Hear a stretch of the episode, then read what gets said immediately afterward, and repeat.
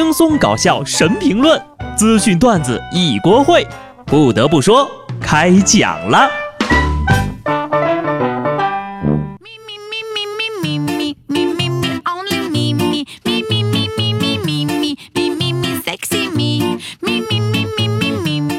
Hello，听众朋友们，大家好，这里是有趣的。不得不说，我是机智的小布。这两天呢，我们老家下雪了。自己来云南八年，一共就见了三次雪，每次呢都是雪花还没落地就化了，所以呢特别怀念在北方冬天打雪仗的日子。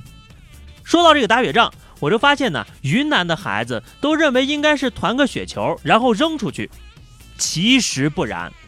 我们北方最传统的打雪仗方式就是一个人过去，咔一下撂倒一个人，然后噌的一下出现一群人，接着把这个人给埋了。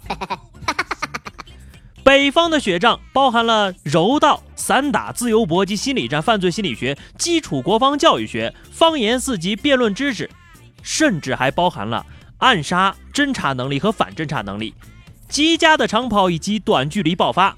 必要的时候呀，还得学会装死和认怂。我们北方人是用生命在打雪仗。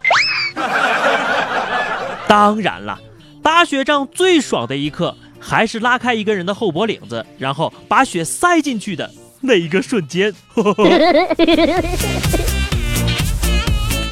寒潮来了，没事呢就在家里窝着，不要出去浪了啊！今天呢就听小布跟大伙儿介绍几股清流。第一位，前男友界的清流。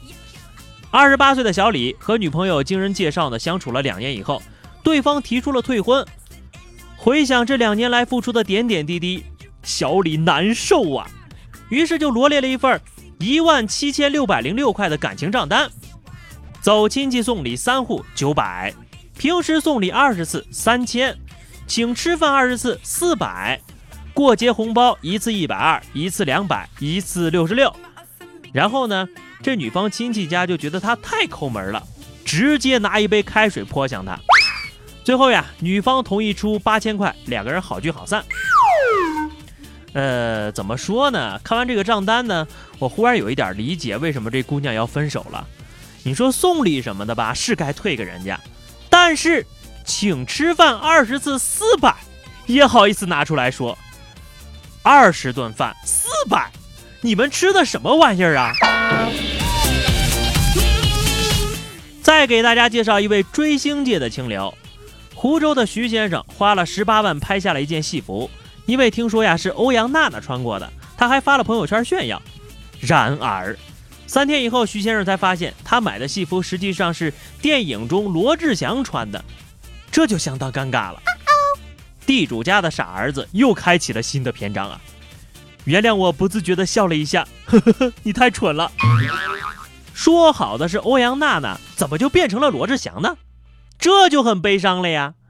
不过话说回来啊，竟然有人会为了一件演员穿过的戏服花十八万，这是什么样的重口味？肯定是炒作。下面这个就是师徒界的一股清流了，炒作还炒出事儿了。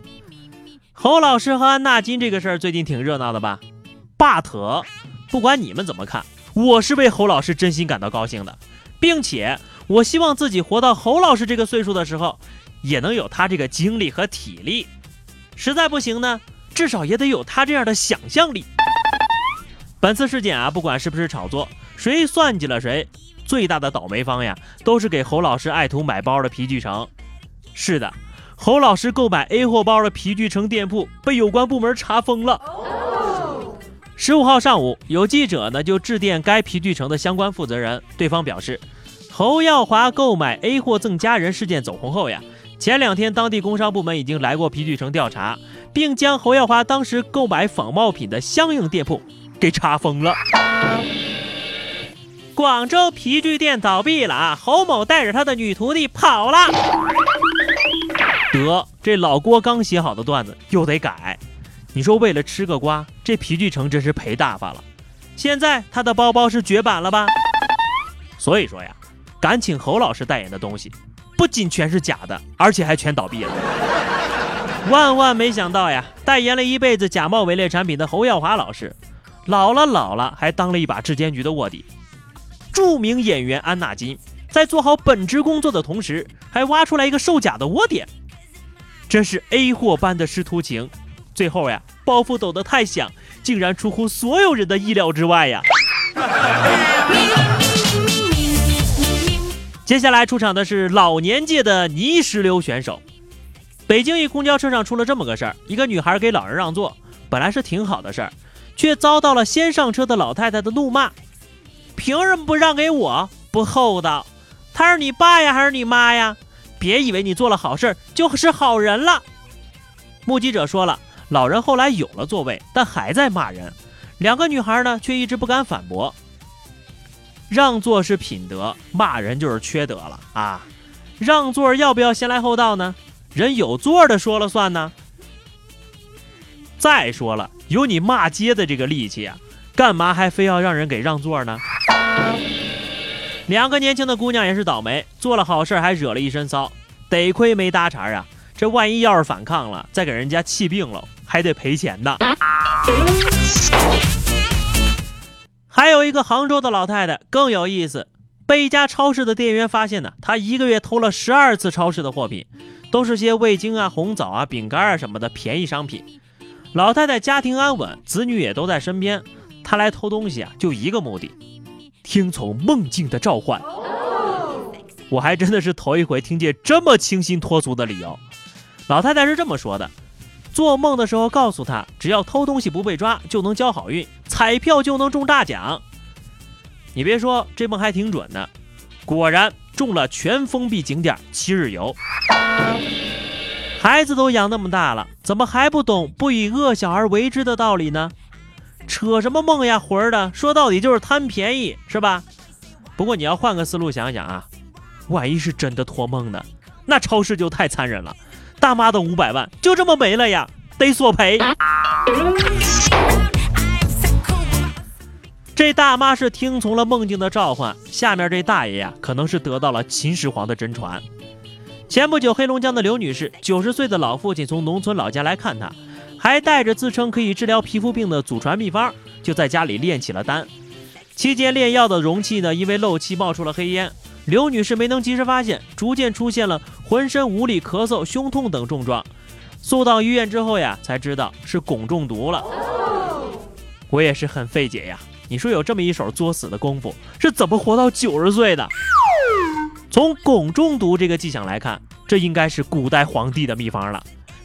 道喜父亲却表示：“炼丹怎么啦？《道德经》都是老子写的。”从以上这几位的故事来看呢，做人最好还是随大流吧，千万不要变成别人眼中的泥石流啊！最后是话题时间啊，上期节目我们聊的是你做过的什么脑子短路的事儿哈，听友不知道起啥名不起了说。第一次去食堂打饭，把卡给大妈看了一眼就去拿饭了。大妈说读卡，我就开始读。大妈无奈的指了指旁边的读卡器，读卡器。听友牛牛欧巴说，同事问我四亿乘以五亿等于多少，我就大声的告诉他，二十亿呀。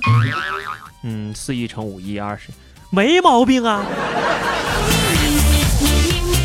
好的，本期话题哈，说说你在生活中遇到过什么样的奇葩啊？欢迎大家在节目当中留言，关注微信公众号 DJ 小布，下期不得不说，我们不见不散吧，拜拜。